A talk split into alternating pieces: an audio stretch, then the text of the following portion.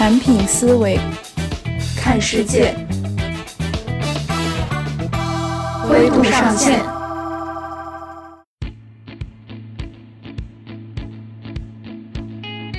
那我就说三个这个清华耳熟能详的标语，第一个是自强不息，然后第二个是又红又专，第三个是这个为祖国健康工作五十年。但我觉得这个其实背后是清华想要传达给同学们的一种，你在未来的社会当中，你时时刻刻是要与人合作的。就整体来说，是只要和人工智能、和机器人、和新能源这种词沾边的学科，都会相对来说录取分数线更高一点，然后也会有更多的考生想要报考。当你发现你和你的队友每天去做着同样的事情，去朝同一个目标努力，你会觉得这种事情非常幸福。那每个人其实都会在这个过程中找到自己的一个闪光点，可能是你这个数学学的比较好，可能是你这个呃需要睡觉的时间比较少。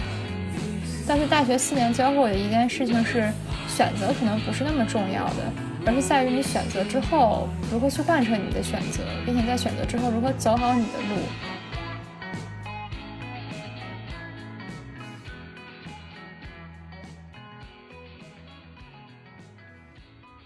Hello，大家好，欢迎收听灰度上线。这是一档由清华大学五道口产品观察社群制作的播客。我们希望在播客中以产品视角探讨生活中的各种趣事儿，用产品思维看世界。我是主持人依依。本期节目比较特殊，是和小宇宙一起策划的高校接力。那这次我们就先不观察产品了，而是聊聊在清华的校园生活。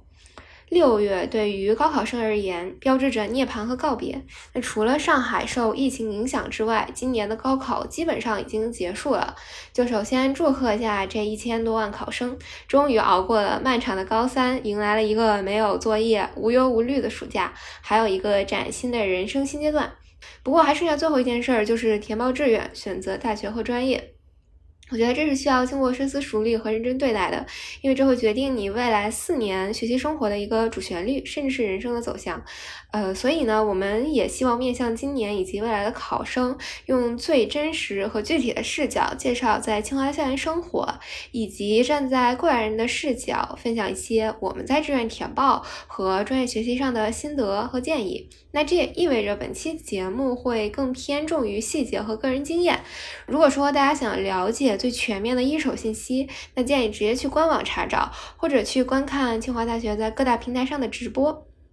那此外呢，这期节目也有一些我的小私心，就是因为我本科是在中央财经大学读的大数据营销专业，研究生才来了清华，读的是经管学院的商务分析项目，呃，其实是对学校的基础设施和专业培养了解的并不多。所以呢，也想借这次机会，听听那些已经和清华朝夕相伴四年的同学对学校和各自专业的看法。本期请到了两位清华本科的同学，分别是雨琦和方圆。雨琦是我们五道口产品观察的现任会长，今年研一，就读于全球创新学院的设计学方向，本科读的是社会科学学院的心理学专业。那方圆今年是大四，就读于建筑学院的建筑学专业。我这里手动画两个重点哈，一个是对心理和建筑专业好奇的听众，尤其不要错过；二是希望本节目听众不要对贵校男女比产生什么误解。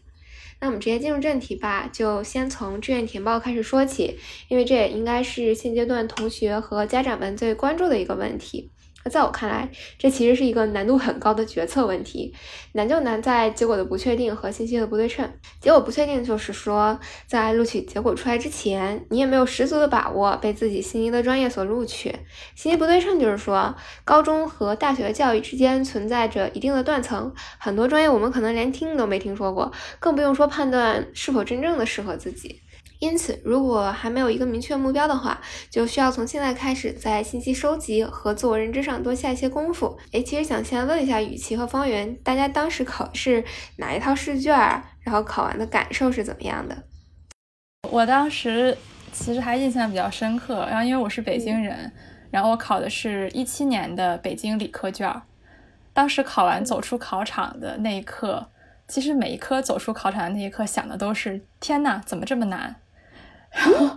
不是，我记得咱们那年数学特别简单。数学题我记得解析几何的那个题一般都会考椭圆，然后我们当年好像考了个抛物线。后来回家以后跟同学们一交流，同学们普遍都反映说今年的题真的很怪。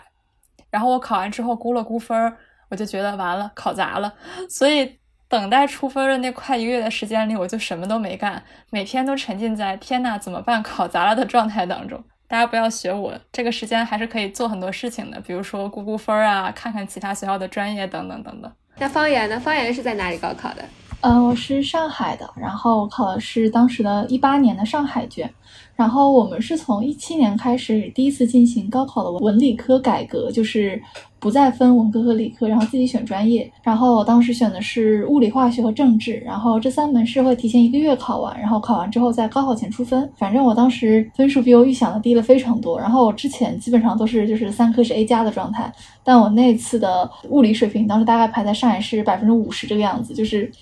就是烂到不能再烂这种感觉，对，所以当时就其实非常担心，然后就很怕，就是高考发挥的不好的话，就没有办法在呃报考之前自己想去的学校了。然后，呃，我们当时那个时候还是有自主招生和全国领军计划的。然后当时是有一些清华的降分，但是就是非常怕这个，因为这个高考考得太烂，所以就是连降分都够不到，然后就没有办法来到学校读书这种。呃，但是其实。最后真正考试的时候，可能印象倒不是特别深，就包括我当时的高考作文题，还是这几天看到那个高考作文出来之后，再临时去查的。对，就其实当时语数英都考什么题目，已经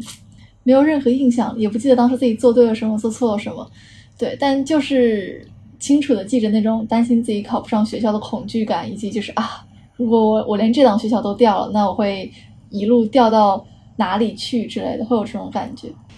哎，那所以最后出分的时候都会比你们预期的会好一些，是吗？对，是的。其实我后来想一想，一般来讲，高考的阅卷其实会比平常学校老师给我们阅卷的时候要松一些。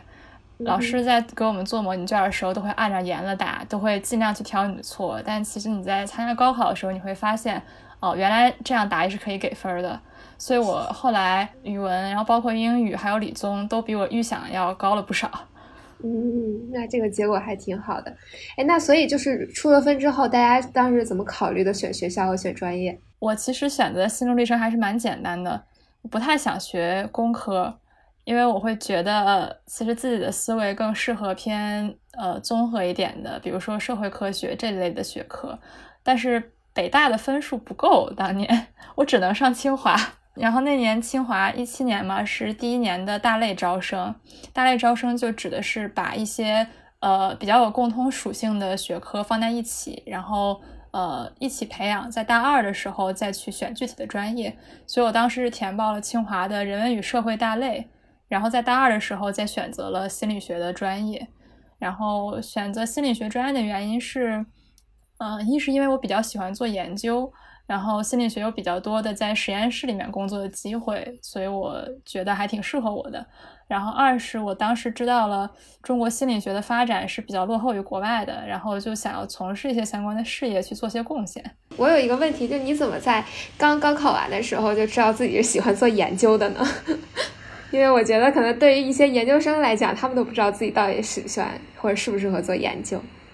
这个可能跟我高中的经历比较有关系。我高中的时候，呃，有比较多的去参加学校里的一些研究性学习活动，然后包括有去到呃中科院的植物所去跟随那边的导师去做一些植物学相关的实验。所以在这个过程当中，其实慢慢会发现自己很喜欢去发现问题和解决问题。但我也确实知道，其实呃，不是所有同学都在高中的时候有这样的时间或者是精力去。去做这种事情，所以给大家的建议也是可以在入学第一年的时候去多多探索。对，对我觉得大类招生这一点还挺好的，就是你可以在大一升大二的时候还有一次再次选择的机会嘛。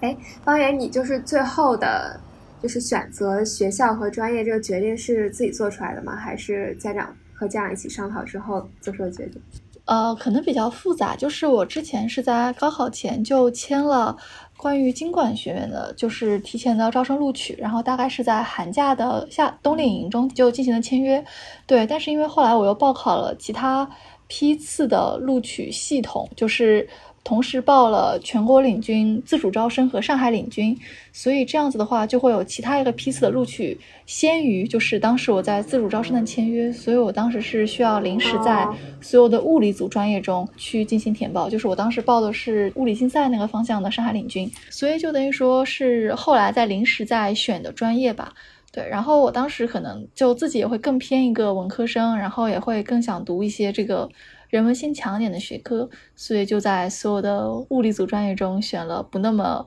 物理和数学的建筑，大概是这样子的一个逻辑。哎，那就可不可以跟我们分享一下和清北招生组沟通的经历？因为这可能这种经历还是学霸专属的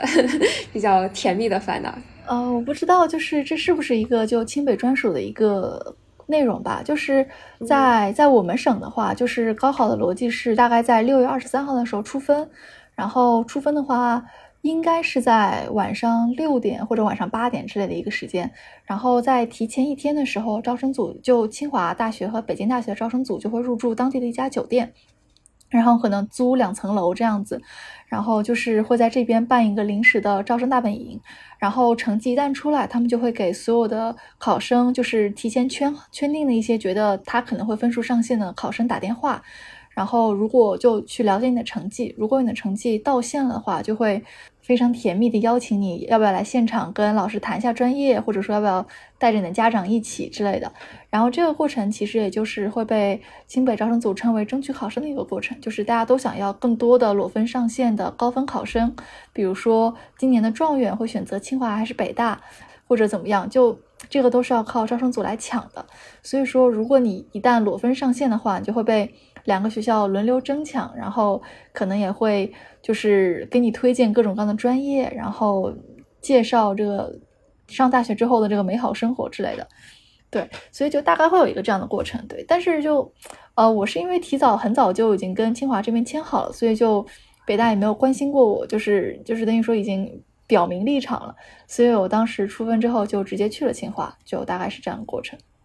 我这边的经历就是。因为我的中学其实就是算是在北京市内还算比较好的中学，所以在高考结束以后，各个学校会专门派一组人，有可能是之前从这个中学毕业的，现在就读于这所大学的学长学姐，然后回到我们学校去进行招生。当然，我其实上大学之后，我也承担过这个角色，所以我当时是去到我们学校的篮球馆里面，然后看到非常多的学校拉着横幅。然后有很多的招生简章摆在桌子上，然后学生和家长在那里沟通和了解。了解，所以是他们其实是去到学校里，然后在一个公共的场所里去进行了沟通。是的，哎，那所以就是对于刚刚结束高考的同学，大家在填报志愿方面还有哪些建议吗？我就最后总结一个我自己的想法吧，就是。要尽可能广的去收集信息，无论是收集你父母的建议，还是学长学姐的建议，或者是招生组老师的建议，在你尽量广收集信息的前提下，最好是自己来做这个决定。因为收集信息是为了让你的信息尽可能不出现偏差，比如说不至于呃收集了某一方面的信息就觉得这方面特别好，然后你可能上了大学发现，哎呀，原来这个专业我没有了解过，其实它更适合我，这样就不太好。而自己做决定也是为了确保，呃，将来不要后悔。你可以听你父母的建议，如果你其实不认同父母的想法，建议还是和父母多沟通。对，就是你自己做一些调研，然后去做自己的选择，不一定确保你不会后悔，但是可能会降低你日后后悔的这么一个概率吧。是的，是的。嗯，我自己的一个小建议是在就最终确定填报一个志愿之前，可以先去上一下这个大学的官网。然后下载一下这个学科的培养计划，看一下每门课是否是你喜欢的内容。然后这个基本上每个大学的每个学院都会提供这样的内容。然后可能看一下它的专业必修课和专业细选课是不是确实就是你是愿意在大学四年中去学的，然后再最终选择这个专业会比较好一点。对，我觉得这个建议特别好。对，我记得我当时就是高考完了之后，就好多大学它会有那种开放日，然后就是所有的专业都会在一条学校的主干道上去摆介绍，然后也会有专门的老师给你答疑，你可以问他这个专业具体会有哪些方向，然后具体的分数线往期的是怎么样的，然后你也可以咨询一下你的分数线够不够这个专业。我觉得就是如果能有机会去到线下，或者说因为现在估计都是线上，反正有这种机会的话。还是多参与，然后也像雨琦所说的，尽可能多的去收集信息。反正大家考完了试也没什么太多的事儿。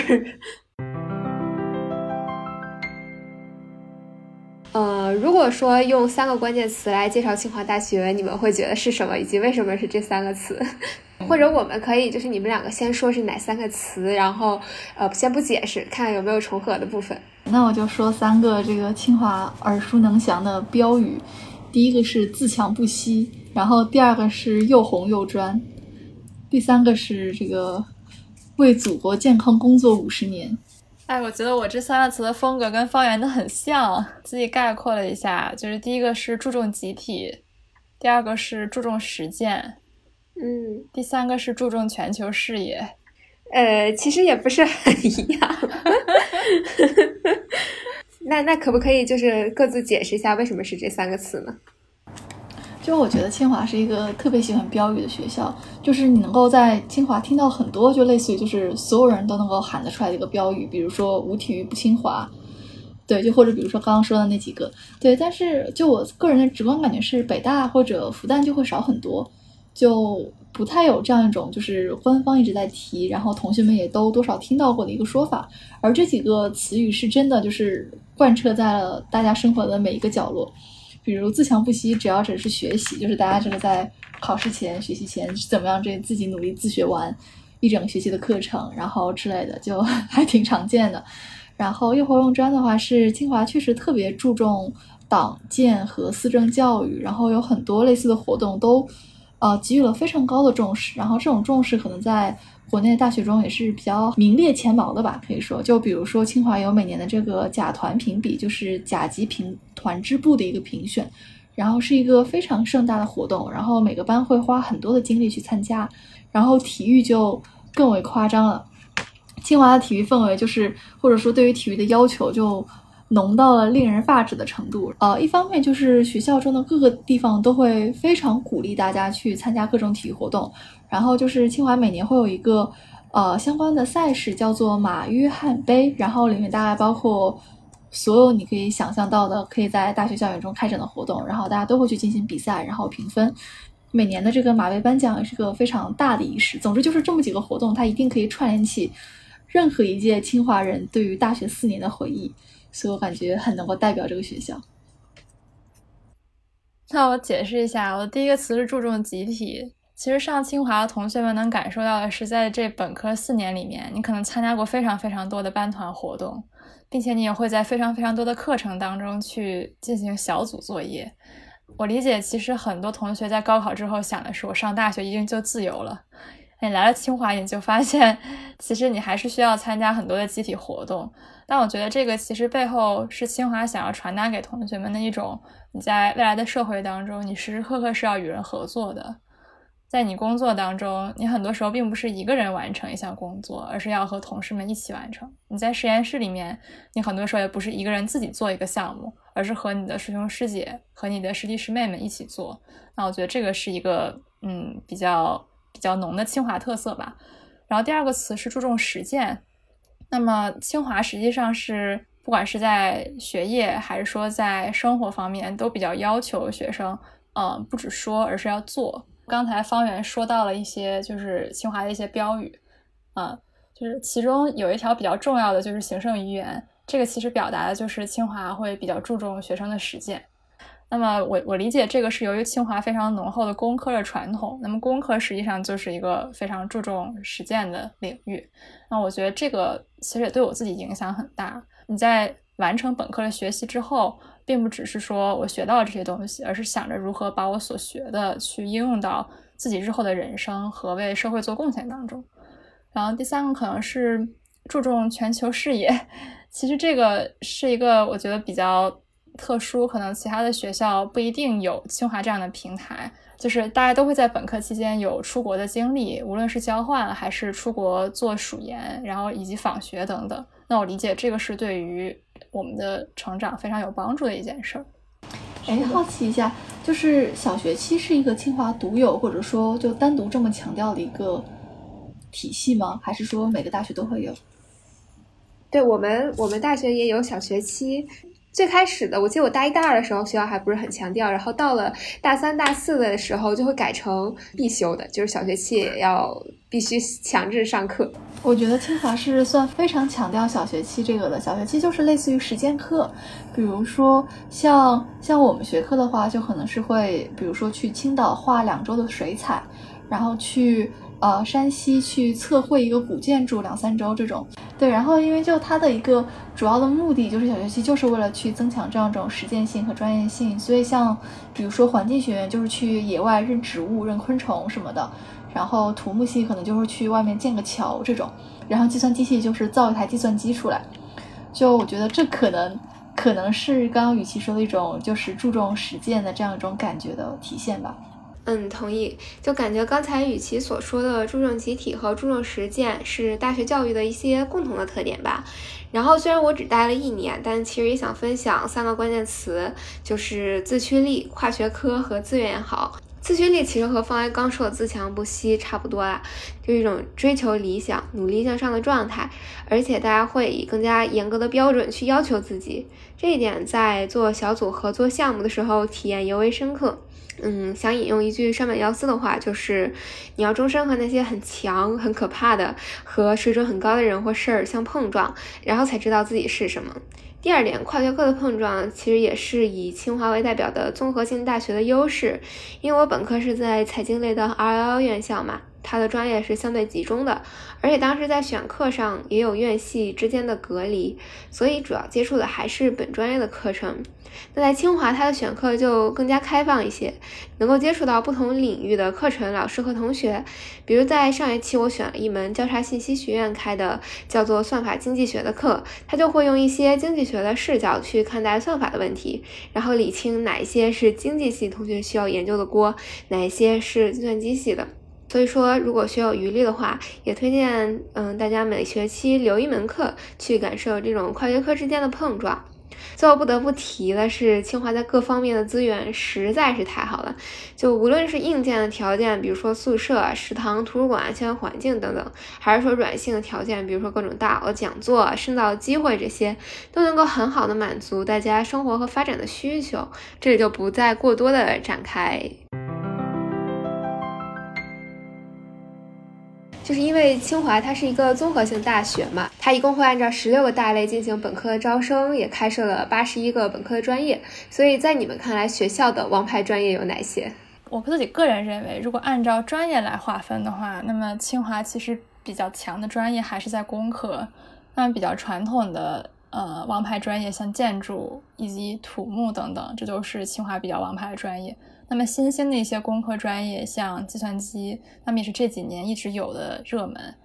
那么除了工科之外，我我理解其实像清华经管也是非常热门的选择。那么像呃清华人文、人文社会科学，其实呃规模会比较小，但是其实师资力量也非常雄厚。像在呃清华人文学院和社科学院，都会有一些非常知名的学者在做教授，那我理解也是不错的。我可能就从招生的角度来说吧，在选择专业的时候，可能一些考生家长和考生会比较倾向于选择清华传统的，嗯，一些工科专业，比如说像计算机、自动化、精密仪器这种。然后这几年的话，自动化是在越来越火的，就是会有越来越多的考生选择这个专业。然后像电子信息啊这些都还可以。就整体来说，是只要和人工智能和机器人。和新能源这种词沾边的学科都会相对来说录取分数线更高一点，然后也会有更多的考生想要报考。其实我个人觉得，单从呃师资以及学科的能力来讲，清华没有哪个专业是不好的。只不过随着这种社会的发展，可能不同学科的热度会变化。比如说前几年互联网很热。那就会有更多的同学想去从事计算机这类的专业。我觉得大家追求热度也是一种选择。那如果你有自己更喜欢的事情，我也比较建议大家可以不用那么太考虑这个专业的热度，去选择你感兴趣的专业。对。然后下一个问题就是，就是周围都是很厉害的同学的话，大家会感到有压力吗？然后以及平时会怎么平衡这个学习和生活？其实一开始是挺有压力的，因为我是。相对来说比较临时报考的建筑系，但是就是当时，呃，有大量的同学都是从小就喜欢这个，然后就一直练美术，然后画素描什么上来的。我们进大学之后上的第一课其实就是类似于画平面图，然后画石膏像之类的东西，所以就是这个差距会立竿见影的表现。而且就是美术这个东西吧，也不是你这个花两个月努力一下就可以突击成功的，就它就是大家小时候的一个功底在。所以，其实，在一开始的时候，确实会能明显感受到自己在这方面没有那么大的天赋吧。但是，怎么平衡呢？其实也没有办法，就你能做的只是就多画一会儿，然后多练一下，然后可能平时自己在课下多花些功夫去弥补这样一个差距。然后平时另一点的话，我觉得就是在于，就是每个人上大学前自己的优势点都是不一样的。那可能说，如果我在 A，比如说这个空间和色彩素描方面确实没有特别大能力的话，那我能不能用一些其他的方面，比如说这个口头演讲啊之类去弥补一下它？那每个人其实都会在这个过程中找到自己的一个闪光点，可能是你这个数学学的比较好，可能是你这个呃需要睡觉的时间比较少。那其实这样子的话，大家会多少还是能够找到自己的一个立足点，然后慢慢的去培养起来这样的自信，然后继续走下去吧。嗯，对，我觉得找到自己的一个擅长的事情，然后并把它发挥出来，这一点还挺重要的。对，哎，那大家上大学之前有没有住过校？我自己是在上大学之前完全没有住过校，然后是在上大学的时候第一次住宿，然后可以分享一下在学校住宿和集体生活的体验是怎么样的。我对于宿舍生活的体验，我就是很感谢我的宿舍拥有三个不同专业的室友，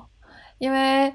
嗯，就像刚才方圆说自己在学习建筑的过程中会感到一些周围同学的压力，而其实人文与社会大类去分配宿舍的时候，呃，是先分宿舍，然后第二年再选专业。而选专业的时候，你可以选择呃要不要去搬宿舍。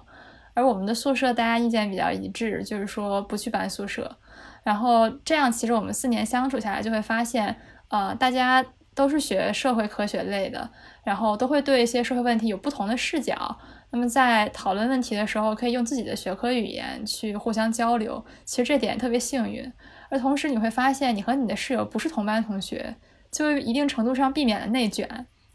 有时候你和你的室友在一个班里，你会发现大家明天都要考试了，然后你会发现整个宿舍都在挑灯夜读，好像我不能比他早上床，不然的话他明天就会比我考得好，或者是做一个大作业。嗯，他可能写了五千字，我就要写八千字。其实这种就不是一个良性的竞争，所以我很感谢我的宿舍。我是学心理学的，然后我的另外两位室友是学新闻的，还有一位室友是学法学的。嗯，其实和室友的相处，我给大家的建议就是说，嗯，如果你遇到特别投缘的室友，如果能做朋友的话，你可以经常去沟通，然后可以经常约着一起出去玩。如果说你发现可能你的室友跟你在价值观上不太一样，那么你可以和他保持很好的室友关系，不一定要勉强说我要我要和他成为特别好的朋友，你只需要尊重他的生活习惯，尊重他的价值观，你们也可以非常好的在一个宿舍里去生活。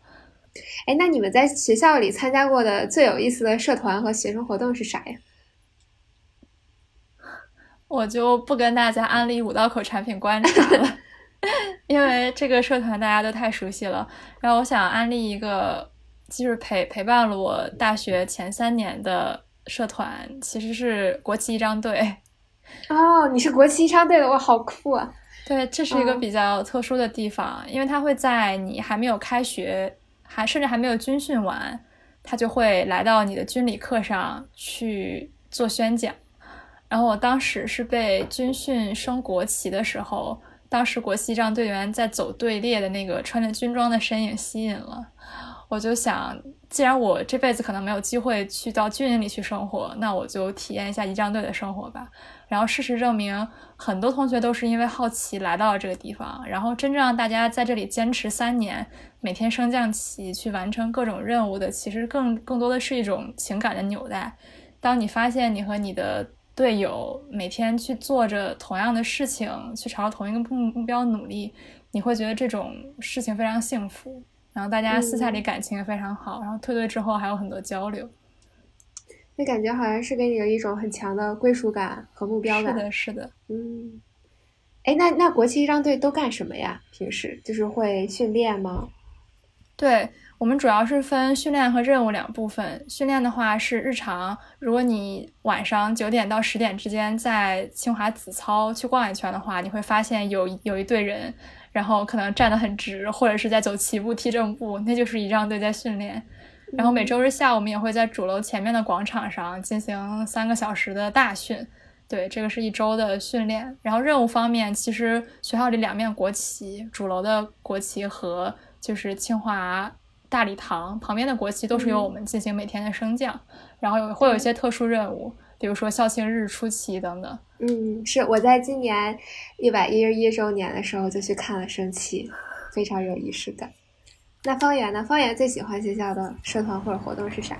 我可能参加比较多的都是各种体育类的社团，然后清华的体育社团还挺多的。比如我自己去过的，可能就有呃跳水，然后击剑，然后马术，然后水球之类的，就是各种各样乱七八糟项目基本上都去过。然后我自己待的比较多的是冰球队，然后就是跟大家一起打冰球吧。大概来说，就我觉得哎。真的是整个大学是最为美好的回忆，然后感觉就是让生活中充满了很多的可能性吧。哎，所以你加入冰球队之前是会吗？还是就是凭借着兴趣就去了？嗯，不会，因为我感觉这也是清华的一个特点，就是它所有东西都是零基础的，就哪怕加入合唱团，或者包括像国旗仪仗队以及各种体育队，就哪怕加入足球队，他可能都是允许你以零基础的方法加入，然后在里面现学这种。咱们学校是有冰球馆的吗？我们现在还没有，但九月份就会有了。九月份会建一个新的冰场。对。刚刚聊完了学校，我觉得我们可以再展开一下，稍微展开一下自己的专业。嗯，大家也先简单介绍一下各自所在的学院，还有开设的专业，以及这些专业想要解决的核心问题是什么。那我来简单介绍一下。呃，我所学的专业是心理学，然后心理系是下设在社会科学学院下面的。然后这个学院有四个系，就是为本科的同学准备了，呃，分别是经济研究所，然后国际关系系，然后社会学系以及心理学系。那么其实我主要聊一聊心理学，就是其实对于学术界而言，心理学所解决的研究问题就是，呃，会用一些行为科学和神经科学的方法去探究人类的行为和心理活动。那么它对于社会的意义而言，其实就是服务于全社会公民的心理健康。那么这也是我所学习这个专业的初衷。啊，我所在的是建筑学院，然后它是下方为具体的三个方向，就是建筑学、城乡风化和风景园林。然后具体所做的事情的话，其实就可以用嗯人居科学来概括吧，就是去为这样一个城市提供更好的公共空间，然后让人们在其中更好的安居和生活。嗯嗯。哎，对，我也想问一下雨琦，就是最开始的时候，不是说心理学它有的学校把它划划成了文科，有的学校划成了理科，可不可以继续展开一下心理学到底是如何，就是把这两部分结合在一起的呢？对，心理学其实是一个比较特殊的学科，它既有呃文科属性，也就是我们说的人文的属性，也会有一些理科的属性，就是它会实际上在用科学的研究方法去解决各种问题。那么清华的心理学系是文科生和理科生都收的，我们班的实际情况也是文理科生大概都占都占到一半。所以，我理解，如果你是一个呃用理性思维，但是很希望去解决一些有人文情怀的问题的人，那么你很适合来心理学系。你们专业的培养方案是怎么设置的？然后还有在这个培养方案的基础上，你们是如何规划自己的本科四年的学习和生活的？这个可以简单介绍一下。如果是说心理学的话，其实我觉得主要分为两个阶段吧。其实第一个阶段是一个入门阶段，那么学生会主要学习心理学的基础的研究方法，比如说我们会上心理学研究方法课，上普通心理学课，这些都是心理学专业最基础的必修课。那么其实第二个阶段呢，就是会同时的向你呃教授一些学术研究的方向和一些面向社会的应用。比如说，从学术角度讲，我们会去研究各个流派的理论以及各自的研究体系，还有老师会在课堂上讲一些不同的前沿的研究。那么涉及到社会应用的部分，比如说会向你介绍心理咨询，包括职业发展、人生规划等等行业。那么其实，在第二个阶段，大部分同学就会明确说，比如说我自己将来是想要继续读博士，那么在研究界去从事相关研究，还是说我要进入到社会里面去做一个呃有专业知识的人才。那建筑学院的话，它的一个培养其实是一个五年制的一个培养方案，然后我们的一个培养核心是一门叫做建筑设计的课程，然后这门课程每个学期是八学分，然后从大一到大五一直如此，所以就等于说可能是一共有。呃，四十几个学分的课吧，然后每个学期都是围绕这门课来展开的，然后这门课可能会难度越来越高，然后去探索一些更加前沿和深刻的一些社会问题之类的。嗯，哎，那你们最最喜欢的一门专业课是什么？以及为什么喜欢这门课？我可以说两个，然后其实第一个是数学，我们有一门数学 专业课叫做概率论与数理统计。那 么这门课其实会在大二的下学期，或者是大三有的同学去选修。嗯我会觉得这门数学课是和心理学最相关的，因为心理学是一个基于统计的学科，而概率论和数理统计它传达的思想就是说我们在进行研究的时候，那么统计是非常非常重要的。我们总要通过一些样本去推断整个群体。那么这个其实是许多学科研究的一个基础，所以我强烈推荐选心理学的同学一定要学好这门数学课。那第二个专业课可能就是心理学领域内的，我比较安利一个叫做人格心理学的专业课。那么这门课在我读书的时候是由我的班主任王飞老师进行教授的。那么他其实会在课程当中提到许多我们耳熟能详的社会中对心理学的认知，比如说人是不是有不同的人格，再比如说性格测试以及星座等等是不是可信。那么，在你学完这门课之后，你就会比较好的去分辨什么是伪心理学，什么是比较有科学依据的人格心理学。那么，老师上课也很幽默，所以很推荐大家。第二点，想问一下 MBTI 那个是可信的吗？其实现在很火的 MBTI，它的心理学依据是基于一个心理学家叫荣格，他所提出的人格八维。那么，我理解，其实荣格是。心理学历史上一个对人格有比较深的研究的学者，但是他的理论其实也呃距今也有几十年了，所以 MBTI 在它的基础上把人格划分成十六个，那么是一个比较浅显的让人和人之间增进了解的方法，但是它并不是一个严谨到足以成为呃一个研究的这样一种归类方式。那我们可以看到说，其实世界上的人格可能有千千万万个。就不能用十六种人格去完全的局限，但是当你认识一个新朋友，我觉得其实可以用 MBTI 来增进彼此的了解。嗯，我最喜欢的一门课是建筑系开的古建筑测绘。我们当时所做的是去山西芮城的永乐宫，然后在宫殿里进行了两周的一个测绘。然后当时我们组测的是彩画，就是盯着那个就是木头上以前可能会有的一些花纹，比如说这边画了一条龙，然后那边画了一些叶子啊什么的。然后去把这样一个色彩进行一个复原，然后用各种各样的测绘工具去测它这个地方曾经的像素点，然后颜色，之后再把它就用一种统一的图谱去还原出来。当时的话，我们大概是有三十名同学一起来测整个宫殿，然后当时所做的就是说，呃，它可能当时看上去因为已经距今有很久的历史，然后已经这个都已经掉色，然后有些地方会有些脱落啊什么的。当时的话，我们就是把这个建筑重新的在三维模型中把它建了出来。然后也用那种就是三 D 扫描，把整个场馆全部扫了一遍，然后建了，比如它屋顶上那个脊兽啊、屋檐啊什么的，然后也复原了里面所有的彩画、壁画和等等的东西，所以就觉得这其实是件挺有意义的事情，然后也特别有意思吧，能够去接触到这样一些平时自己肯定接触不到的领域。嗯，我相相当于给这栋古建筑建了一个数字化的档案。但这我听起来工程量还挺大的，就因为你要扫描整栋建筑，还是一个宫殿。就你们大概就是这个项目做了多久呀？大概做了两周的时间。嗯，那还还挺快的。但我们就是每天就从早到晚就上这一门课，然后每天八点去，然后五点回来，然后晚上画着画图这种。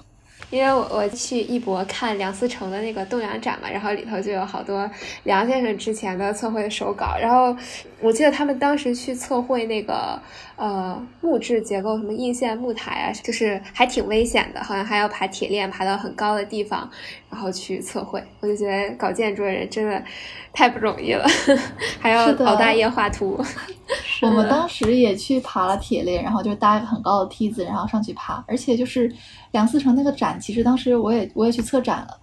嗯，真不错。哎，那这些古建筑测绘也好，画图也好，就是在你选择最开始选择建筑专业之前，这些是你预料到的吗？还是说这些是在你意料之外的？就完全没有预料到。就其实我们真正选课，就出发前在高铁上的时候，大家都没有预料到这会是什么样子。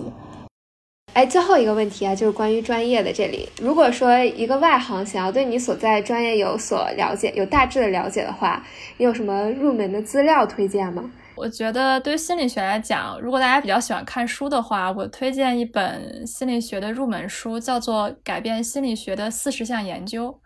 那么这本书其实别看它叫四十项研究，但它其实用的是比较通俗的方法，去给大家介绍了一些。心理学历史上比较有影响力的一些很有意思的研究，我觉得看完这本书之后，你会对心理学是研究什么问题有一个非常清晰的了解。那如果大家不想看书的话，大家觉得看书太枯燥了，我推荐大家去 B 站上搜彭凯平教授的账号，他会在 B 站上发一些对于心理学的介绍，我理解还是比较有助于大家了解这个学科的。嗯，建筑系的话，我可能会比较推荐大家去看展，就比如说一些知名建筑师的一些展览，像之前有过的一些扎哈啊、安藤忠雄啊这种，就可以通过他们的一些建筑实践，然后去更好的了解这个学科。然后，如果是自己所在的城市没有建筑展的话，那其实也可以考虑一下我们系这个王楠老师所开的一些公开课。然后他主要是在一席上开，然后就只要搜他的名字，就会看到他讲过各种各样的什么，就关于。呃，欧洲的教堂的课，关于中国古建筑的课等等，都是对于一个建筑史的一个基本的普及。嗯，不错，我待会儿把这些都放在 show notes 里边。然后我们进入到最后一个部分，就是对新生的建议。嗯，还有自己的一些成长心得。就大家觉得自己在本科这四年里边最大的成长是什么？我的感觉就是最大的成长可能在于就。不再去惧怕做一件新的事情，因为在这四年中，就是反复跳出自己舒适区的事情实在是太多了。就比如说学习一门新的软件，或者说在呃两天内速成一篇论文或者之类的，就是有大量的全新的挑战，都是你之前觉得自己不可能迈迈过这个坎，但最后还是相安无事的结束了，然后成功了这种感觉。所以现在可能就。一个挑战来就来就来吧，反正就自强不息，总归能够解决掉的这种感觉。嗯嗯，其实我很认同方圆说的，就是你会发现，当你上了大学，走出舒适圈之后，很多事情都变得没有那么难了。而我自己还有一个另外的感受，就是我发现，经过本科四年，我不是在那么惧怕做选择了。在上大学之前，比如说我在选专业的时候，可能会很纠结，哎，是不是选这个专业，可能我之后会获得更好的生活，或者是上一门课之前，我会觉得选了这个课，是不是我就能收获什么样的知识？但是大学四年教会我的一件事情是，选择可能不是那么重要的，而是在于你选择之后如何去贯彻你的选择，并且在选择之后如何走好你的路。我们会发现，其实不同的选择。从根本上并没有那么大的差异，比如说，就像我现在本科是学基础心理学的，那我现在可能在从事人机交互相关的研究，可能在互联网做产品，而方圆可能他本科是学建筑的，他研究生可能也没有在学习建筑相关的内容。那么其实这就告诉我们，你最初做的那个选择可能并没有那么重要，重要的是你在选择之后怎么对待你这个选择，如何把这个选择去内化成你人生道路中，呃。去贯彻或者说去执行的一种方针，对，嗯，对，我觉得我可能在本科期间认识到一件事，就是学习并不是全部，因为可能从高中到大学的时候，这个思维可能一时半会儿迁移不出来。我可能到了大一、大二期间还一直是，呃，很认真学习的那种。然后直到大三出去去国外交换了一个学期，就感觉啊，这个世界真的很大，有太多的事情值得探索。就是学习不是唯一的事儿，然后成绩也不是唯一的一个评估标准。然后就是要勇敢的去拥抱更多的可能性，然后去拥抱这个生活的不确定性。嗯，是的，是的。哎，那最后一个问题就是，如果能够再回到大一，大家会做出什么样的不一样的选择吗？或者说，现在的你想有什么想对大一的自己说的话？如果说接着我刚才说的，可能我会跟自己说，你不要惧怕做选择，因为你会发现选择过后，每条路上都有自己的风景。那么我之前曾经纠结过，比如说我学的心理学。呃，并没有很多的硬性的技能。我在之后，呃，比如说写代码，或者是呃去做一些比较硬核的技术上的事情的时候，可能没有那么有优势。但是后来我发现，这些东西通过你的自学，然后通过你和你的朋友之间交流，也可以补足。所以说，并不是因为你选择了一个这个专业，你之后就失去了一种可能性。对我会让那个时候的自己再勇敢一点，去做自己想做的事情。嗯。嗯对我的感觉，也就是学习并不是全部吧。可能大一的时候就觉得，我们当时上那门设计课就世界上最重要的事情。就如果如果我每天二十四个小时有十八个小时都在上这门课，我最后还没有做出个满意结果的话，那我的人生就完蛋了。这种感觉。但后来发现并不是这样。就尤其是当你有一次真的完蛋之后，你会发现你也只不过拿了一个 B 加，就这就是最惨的结果。其实没有那么大的 后果了。对，然后所以就是同语期的观点就是更勇敢一点。然后在选择方面的话，我觉得我真正会给大一时的自己的一个建议，并且督促他去做的话，就是哎，早点加入冰球队，就是早点开始快乐 大四生活。对。嗯嗯，对我也是。如果再回到大一的话，一定会多参加一些一些活动和社团，然后让自己的本科过得更多元一些。因为这些可能在你毕业了之后，很难再有这样的一群人和这样的机会和这样的时间去做这些，并不是目的性很强、很功利的事情。就是要把握住大学这个美好的时光。然后还有一点就是，如果可能的话，多去旅游，多出去看看。今天和二位聊得很开心，从专业的填报聊到了对大学和专业的介绍，最后还谈了谈本科四年的个人成长，呃，希望能够对今年以及未来的高三同学有所帮助吧。那么这里也做一个简单的总结，就是在专业填报时，你们要先定位可以选择的范围，然后排除那些不感兴趣的来缩小范围，在你们尽可能多的收集信息和建议的前提下，最好还是自己来做出最终的决定。嗯，关于清华，我们提到了自强不息、又红又专、注重集体、注重实践、国际视野，还有跨学科等等这些关键词。但其实我觉得这也是大学作为一个小型社会的共同特点。相信你们在未来的大学生活中也会有自己的体会。最后谈及个人成长，语气和方英其实都提到了不再恐惧，或者说是变得勇敢，敢于踏出自己的舒适圈，敢于做出自己的选择，并为之负责。那么这么做了之后，你就会发现，其实也没有想象中的那么难，或者说产生什么不可挽回的影响。所以说，你们在填报志愿的时候，也可以大胆一些，追寻本心，做出更加勇敢的选择。呃，本期节目到这里就结束了。先预祝方圆毕业快乐，与其开题顺利，所有考生弟弟妹妹们都能拿到心仪的录取通知书。同时，也非常欢迎各位过来人在评论区分享你们当年志愿填报的故事，或者说对大学生活的一些感受。非常感谢大家的收听，那我们下期再见啦，拜拜，拜拜，拜！恭喜大家高考结束，欢迎你们拥抱大学生活。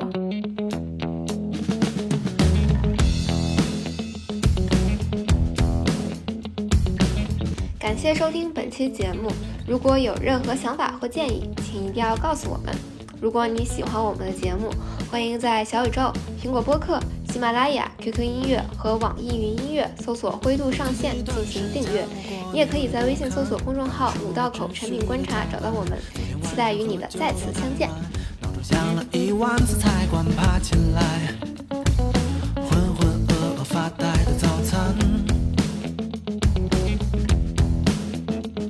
上了车班，地铁就在八点